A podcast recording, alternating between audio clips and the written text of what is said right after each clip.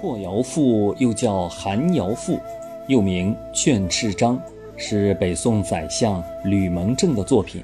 吕蒙正，北宋大臣，字圣公，洛阳人。公元977年丁丑科状元。吕蒙正曾任当时太子，即位后就是宋真宗的太子太傅。这篇文章，吕蒙正为了劝诫太子而创作，自述从贫苦到富贵的经历。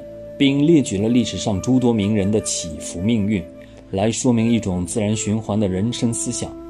此文文字通俗易懂，但是意理深刻，与《增广贤文》里面的内容形式都很接近。《宋史》也有相关记载。